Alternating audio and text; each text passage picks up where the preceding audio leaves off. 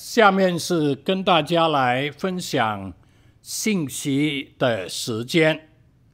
今天我要跟大家来谈论的经文，就是刚才我们所念的诗篇一百零三篇，我在这里就不再重念了。诗篇一百零三篇是大卫写的，这是他对自己心里面的说话。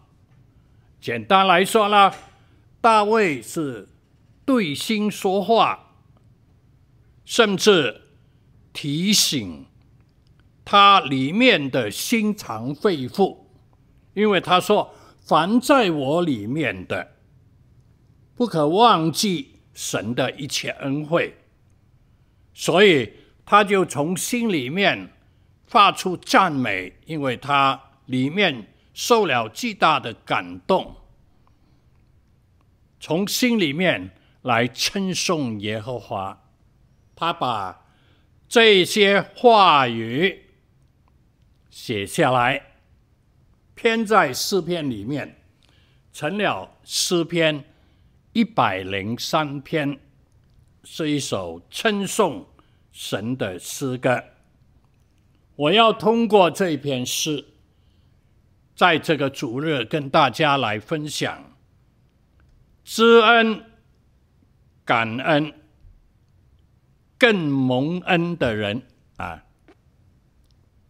这是我的主题，就是希望我们通过这一首诗。成为知恩、感恩、更蒙恩的人。首先呢，我们通过这一首诗，要来看见满有恩慈的神，这是第一个要点。第八节说：“耶和华有怜悯，有恩典，不轻易发怒。”我很喜欢这句话。耶和华有，耶和华有。其实呢，这是这一篇诗里面的一句话。但是诗篇里、圣经里有不少地方提到耶和华有，耶和华有啊。所以还有许多延续的话，我不在这里提出来了。耶和华有怜悯，有恩典，不轻易发怒。诗篇九十篇第七节，摩西写下来告诉我们。我们因你的怒气而消灭，因你的愤怒而惊惶。啊，若是神有怒气，若是神常常发怒、愤怒，那我们在他的面前呢，就消灭，就惊惶。今天我们能够站立，我们能够坐坐，我们能够有生命存留，乃是因为。他不轻易发怒，且有丰盛的慈爱。在出埃及记第三十四章第六到第七节那边写下这样宝贵的话：耶和华在他面前宣告说：“耶和华，耶和华是有怜悯、有恩典的神，不轻易发怒。”并有丰盛的慈爱和诚实，为千万人存留慈爱，赦免罪孽、过犯和罪恶。万不以有罪的为无罪，必追讨他的罪，自父及子，直到三四代。那边告诉我们呢。耶和华有恩典的神，有怜悯的神，不轻易发怒的神，有丰盛的慈爱和诚实的神。所以啊，圣经里面耶和华有很多很多，特别是他的恩典、恩慈是丰盛无比的。讲到他不长久责备呢，啊，我觉得。非常感谢神的恩典，神不会骂了你，过了五分钟又责备你，想想又责备你啊，呃，每个钟头都责备你啊，天天责备你啊，年年责备你啊，那我想我们不会长寿啊，很快就死掉了。就是好像有一个孩子很小的，话语还没有讲得很清楚，因为他在厨房里面，他的父亲在煮食的时候，他去揭开这个垃圾桶，那么父亲就轻轻在他的。佩佩那边呢，打了一下，哇，这个不得了了，这个宝宝呢生气了，他就向他的父亲呢计较，责骂他的父亲，啊，弟兄姊妹，以下就是这个孩子责骂他父亲的话，我把它录下来讲给你听啊，颇长的啊，他说。我气到头痛啊！怎么会有这样的事情发生呢？他就向妈妈投诉了，他打我的小屁屁啊啊！怎么想都生气，觉得我们需要好好想一下。这是跟他父亲讲了啊。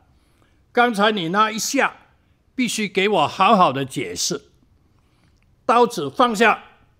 我们必须好好谈一下，因为他父亲在切东西啊。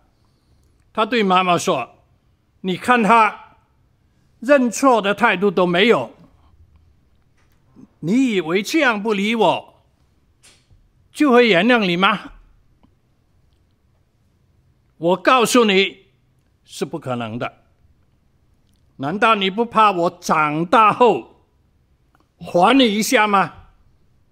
哇，这个孩子好可怕啊！还有，等我长大，长到比你还壮，你不能这样打我的。考虑过我的屁屁的感受吗？你就只会装忙，不听我说话。我要，你要跟我的小屁屁道歉。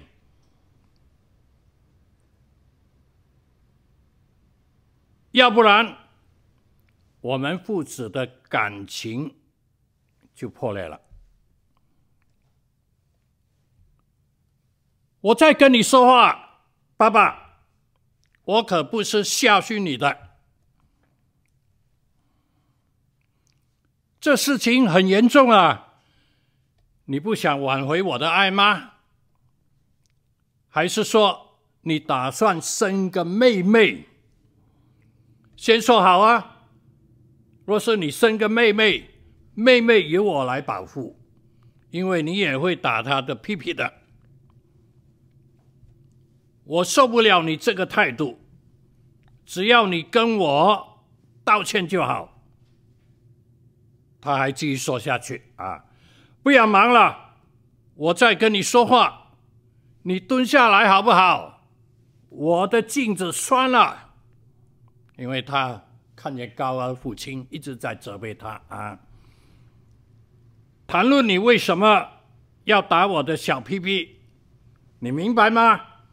而且你总是不听我说话，我希望你考虑一下我的感受。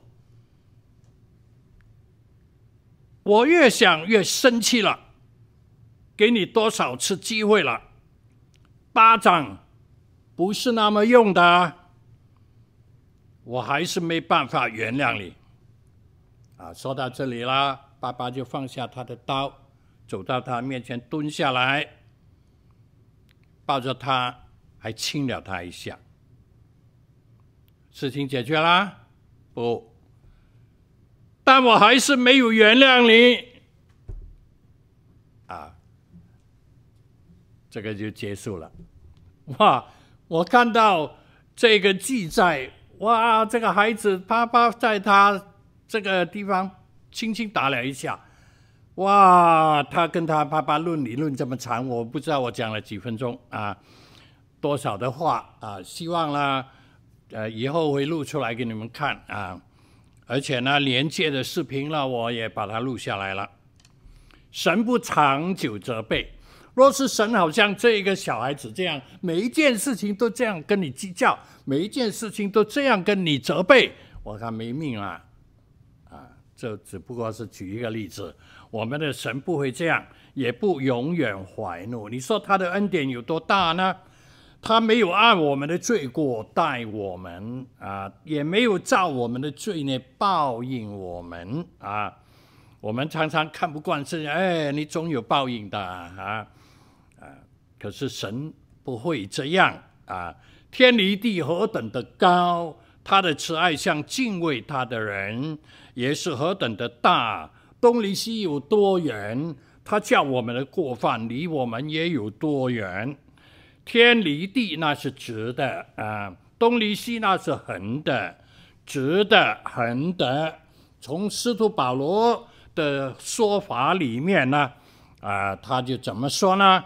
他在以弗所书里面说：“神的爱是何等的长阔高深啊！若是透彻来看呢，透视来看呢，这就是耶稣钉十字架的。”无比的大爱，无穷无尽，何等长阔高深，无穷无尽，那就是说啦，你找不到它的尽头的意思。在数学里面有一个无限大的讲法，那就是把我们写的八字颠倒，在英文呢叫做 infinity。就是没有边界的、无限的，没有去到绝、去到底的。神爱我们，神的恩典、神的本身、神的能力、神的美德、神的一切，都是无穷无尽的，而且这一切。他通过他的爱子耶稣基督，完完全全，一点一滴、一丝一毫都没有保留的赐给我们了。这么大的恩典，所以呢，第一个要点要给大家看见的就是满有恩慈的神。然后呢，我们要继续来看。满心感恩的人，或者说满心感赞的人，扪心自问，对心说话。啊，我们有时候感觉到心有一点不舒服啦，你的左手或者右手啊，呃，自然就会摸你的心是。你的胸口啊，很奇妙的啊啊！那么我们也要好像大卫扪心自问，对心说话。我的心啦，神有没有恩待你呀？啊，大家弟兄姊妹，你听到听到这里了？若是你方便啊，你做一个动作啊，扪心自问啊，扪心自问，神啊。你没啊？我我的神啊，有呃有没有恩待我呢？有没有眷顾我呢？有恩吗？心里面知恩吗？多恩吗？丰盛之恩吗？神有没有亏待你呢？若你觉得有，那一定不是从神来的，因为神从来不亏待人，不亏待。任何一个人，圣经明明告诉我们了，神爱的是谁呢？神爱世人，凡世人，神都爱，你我都是世人，所以啊，神没有偏待人，也没有亏待人。罗马书第二章十一节说呢，因为神不偏待人，而且呢，雅各也告诉我们，主的兄弟雅各。他说：“各样美善的恩赐和各样全备的赏赐，都是从上头来的，从众光之父那里降下来的。他一切所造的都要称谢他，你一切所造的都要称谢你，你的圣名也要称颂你啊！所以呢，我们扪心自问，或者我扪心自问。”我从一九五八年底决志信主，在一个布道会里面，到现在总共有多少年了？二零二一减一九五八，六十三年了。我信主已经六十三岁了。哇，这个日子不短了哦，对吗？啊，当然有人更长啊，更蒙恩的。神从来啊，我要按照心啊，神从来没有亏待过我一次。我亏欠他多少次，数不出来了。神从来没有亏待过我一次。只有无限的怜悯和恩待，而且是大怜悯。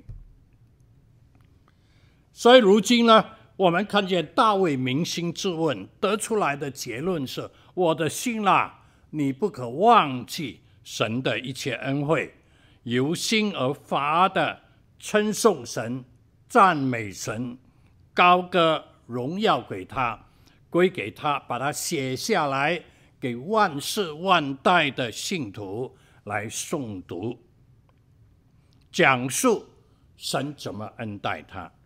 好，我们来看看大卫讲了神的恩之后，他怎么诉说神怎么恩待他的一些话呢？他说：“他赦免你的一切罪孽，但你当然是指着自己。”请大家留意这句话，是在第三节，是说他赦免你什么呢？一切罪孽。大卫承认，因有无数的祸患围困我，我的罪孽追上了我。哇，这个是最糟糕的事情啊！罪孽追上了我，使我不能昂首。大卫因为犯了罪，这个头抬不起来呀、不看看人，而且他说这个罪孽比我的头发还多，我就心寒胆战。原来一切罪孽是什么意思呢？原来一切罪孽是比我的头发还多。头发到底有多少呢？专家告诉我们，人受到基因和人种的差异有所不同，但是以黄种的人来说呢，正常的成人平均的头发大概有十万根，比我的头发还多，超过十万根。虽然好像是一个形容，但是可能也是一个事实。我们真不敢相信有这么多的罪孽。那么这里是说，我的罪孽追上了我。那关于罪呢，还有很多说法的，罪犯、罪恶、罪愆、罪过，还有允而未显的过错。啊若是每一样都是十万，不仅十万啦，多而又多，对吧？若是你看见人犯了几件，你都不能原谅他了，你都不能放过他了啊！你都看不起他了，而且呢，这里说不是几件，而是比头发还多。但圣经说，他赦免了我们一切的罪孽。还有啊，大卫说，我的罪淹没了我。哇！简直是溺死在罪中。若不是神赦免我们，我们就在过犯罪恶中灭亡了。感谢神，这是一个非常大的感恩，非常大的恩典。大卫把这一件事情摆在第一来说。人往往把别人的过错摆在第一，把自己的摆在最后，而且是轻轻的说，把人的重重大声的说啊！但是大卫呢，他感恩神赦罪之恩，还有大卫之恩，大卫在那边感恩，他说，神医治了你的一切疾病。我看见一篇文章，生物学家的统计，目前呢，每一个人类身体里面正在生活着，大家听清楚下面的记录，我都不敢相信啊！我们每一个人的身体里面生活着三百八十万亿啊！我不知道怎么写了啊，多少个零？你自己写出来。三百八十万个亿的病毒啊！今天呢，这个肺炎病毒已经要了我们世界多少人的生命，我们还天天惶恐啊！最近啦，呃，赖牧师啦，我啦，师母啦，呃，还有其他弟兄姊妹，我知道啊，我们都去打了第三针了啊，要保命啊啊！啊，打了都有点不舒服，有点。发烧，整天都想睡觉啊！但现在好了，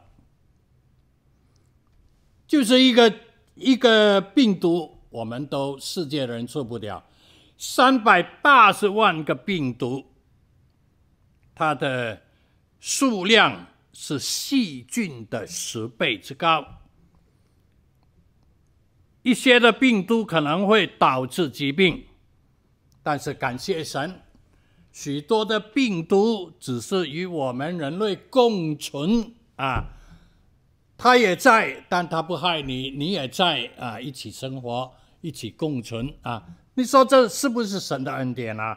啊，也给我们有力量来抵抗，所以他就是我的命，脱离死亡，以仁义和慈爱为我们的冠冕啊！哇，这是另外一件了。除了他医治我们的一切疾病，他就是我们的命，脱离死亡，以仁爱和慈悲为我们的冠冕。这是第四节。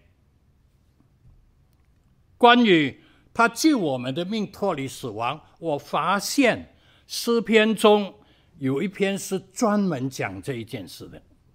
不知道你发现吗？是哪一首诗呢？原来是诗篇。一百二十一篇，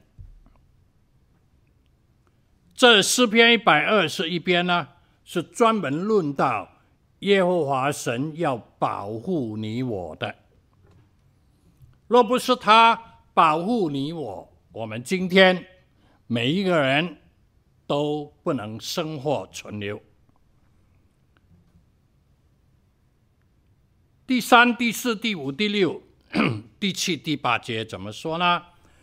他必不叫你的脚动摇，保护你的必不打盹，保护以色列的也不打盹，也不睡觉。保护你的是耶和华，耶和华在你右边荫庇你，百日太阳必不伤你，夜间月亮必不害你。耶和华要保护你，免受一切的灾害。他要保护你的性命，你出你入，耶和华要保护你，从今时直到永远。什么意思呢？我把它解释一下。神怎么保护你我的性命呢？耶和华要保护你，他亲自保护你，你请得起吗？多少费用能够请到天地万物的主宰？做你的保护者，做你的卫士啊！今天每一个任何国家的首要，他们旁边都有几十、二十几个人随身的跟着他们，或跑步，或坐车前后围绕。要花多少的费用，这些人有多少的功夫，有多少的绝技啊！而且他们一有事情，就要把这个首要人物围住，以身来抵命啊，来保护。那是国家级的人物才能够请得起来啊。可是呢，圣经明明写下来一百二十一篇，耶和华要保护你，你是包括每一个信靠他的人。所以呢，神的保护是亲自保护，感谢赞美神。而且呢，他的保护是绝有保证的，三个绝对。你仔细看看。耶和华要保护你一个，耶和华要保护你二，耶和华要保护你三，三个提到耶和华还要保护你，一而再，再而三，那是绝对的，那是肯定的。还有呢，白日太阳必不伤你，夜间月亮必不害你。那个意思说呢，日夜二十四个小时。还要不打盹，开着眼睛，警醒，保护你，谁能做到？有，只有我们信靠的耶和华神能够做到。而且呢，他不会离开你，他不会说：“哎呀，我现在很疲倦了，我我我走一下啊，我请假啊，呃，几个钟头、几分钟都好啊。”没有。他在你右边硬币你，就是在你旁边了啊，常在你我旁边。还有呢，在外在内，你出你入，出入平安。有没有这样的恩典？还有呢，他要保护你从今时任何时候开始，直到永远。那就是。永远的保护，不仅这样，你全人的保护，在你的头上了，头顶上，还给你带上一个特殊的冠冕，叫做仁爱和慈悲。弟兄姊妹，有没有这么厚大无比的恩呢？还有一件，他用美物使你所愿的得以知足，以致你如因返老还童。这是第五节，讲到美物，就是存在于天地间一切美好的人与事物。这个美物呢，是使你，是特别对你的，每一个人都不同，所以啊，神给每一个人的美物都不同。我们不要做比较的，因为神知道你需要的美物是什么，神就会赐给你。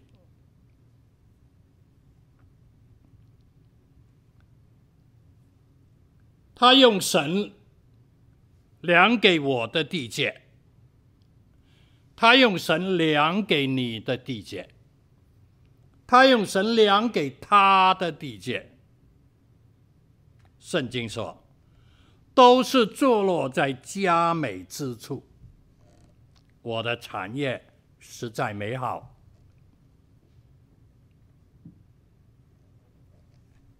以前我在香港，我认识一对年轻的夫妇，呃，这个丈夫非常俊美。堂堂一表人才，可是当我看见他旁边的太太比他矮了一个头，还有呢，他有一只腿可能是小儿麻痹症，所以他走路不能正常，而且呢，我又发现他的脸面啊，我这样讲不是看清人啊。实在是不是一个好看的人，可是我看见他们非常的亲爱，常常出席聚会，常常走在一起，有谈有笑，是一对非常好的夫妻。在我们旁边呢，一看，哎呀，好像不匹配，不相对。一个这么俊美，一个却不完全，而且不美。但是弟兄姊妹，这是神量给那个弟兄的，对那个姊妹来说呢，这也是神量给那个姊妹的。按人的心理的平衡来说，这个姊妹应该找一个跟他差不多的啊啊。那么这个弟兄也应该找一个差不多的，但是不是？神量给人的有他的心意，就是佳美的、美好的，你也会认为是佳美的、美好的。所谓情人眼里出西施，我们没有话好说。他弟兄认为这是他心里面理想的人物，是他的心上人。所以呢，圣经也说，神从一本造出万族的人在全地上，并且预先定准他们的连线和住的疆界。原来神呢，量给我们的这样，量给我们的那样，有神的定义，有神的赏赐。所以他。用美物，这个美物呢，可能你认为不美，但是神认为最美；可能他认为不美，但是神认为最美。神赐给你我的都是美物。原来通过《师徒行传》十七章二十六、二十七，刚才我念的啊、呃、那两节经文啦、神更要我们来得做的。美好的是什么呢？要叫他们寻求神，或者可以揣摩而得。其实他，他就是神，他离我们个人不远。原来神用美物使你所愿的，使我所愿的得以资助，是要我们。通过这个更美的人与事物，来认识这位离我们不远的神，认识这一位极其荣美的主宰。好，我们进入第三个要点。神有这么丰厚的恩。神也使人知道怎么来满心感赞他的恩，但是你要怎么样成为一个满得丰恩的人呢？以前我念这篇诗，很多时候都没有留意到这一点，只是诉说神的恩典和感谢而已。但是原来这首诗呢，提醒我们，我们要成为满得丰恩的人，这是第三个要点。根据这篇诗，有几个提点。第一个是心中蒙恩而有感觉的人。很多时候我们蒙恩没有感觉的，觉得没有恩啊。第二呢，是有罪而知恩、蒙赦免而知恩的人。第三呢，就是资助于神所赐予给你的人。第四呢，是知道神的法则而敬畏神的人。第五呢，是晓得或者说。经历神的作为的人，第六呢，是遵守他的道的人。第七呢是听从他的命令的人。那么还有一件第八就是服侍他行他所喜悦的人。通过这一首诗告诉我们这样的人就会恩上加恩，蒙恩更蒙恩了。到底这八样的人是指一个人呢，还是指八个人呢？那么，请弟兄姊妹自己来揣摩了，或者其中你是属那一类的。我今天通过这一篇诗篇一百零三篇来讲到，呃，这个知恩感恩，希望我们能够更蒙恩。我就跟大家分享到这里了。那么下面呢，我要请李师母用一篇基督徒著名小说家的祷告来领大家做今天讲道结束的祈祷。啊，交给李师母了。弟兄姐妹。我们透过一位美国著名的小说家 Louis Bromfield 他的感恩祷告，来一同向我们的神来感恩。神啊，我感谢你，为了你让我生活在非常美丽、多变化、使人惊奇的世界上。我感谢你。为了你，让我能爱人家，也被人家所爱；也为了田野、森林和沼泽中到处有美丽、友善、惹人怜爱的动物；为了草木的绿色、瀑布的水声和小溪中鳟鱼跳跃的姿态美。我感谢你，为了从音乐。与儿童身上得来的欢愉，也为了雨洒屋顶和雪飞窗外的时候，我们能在炉边或拥着背读人家写的书籍，可以了解人家的思想与言语。我感谢你，为了四季之美，也为了人类所建筑的教堂和屋宇。屹立几个世纪，成为引人上进、触发美感的里程碑。我感谢你，为了心智的力量，能从宇宙中找到无穷的趣味和幻想的根源。我们了解了这种种，可以使人生更有价值。我感谢你。为了你赐给我们各种感觉，因此而带给我们许多乐趣。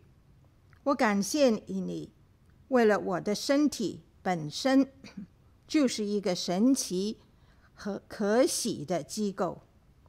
我感谢你，为了女人脸上的微笑，朋友间之握手，孩子的大笑，狗的摇尾。欢迎和他那冷冷的鼻子在我脸上的一出。我感谢你，为了所有这一切，也许还有更多值得感谢的种种。最该感谢的是人们的善良和体贴，这些远胜过他们的邪恶、嫉妒以及欺诈。神啊，仅仅。为了生命本身，我就该感谢你，因为如果没有活过，宇宙对我便毫无意义了。奉主名求，阿门。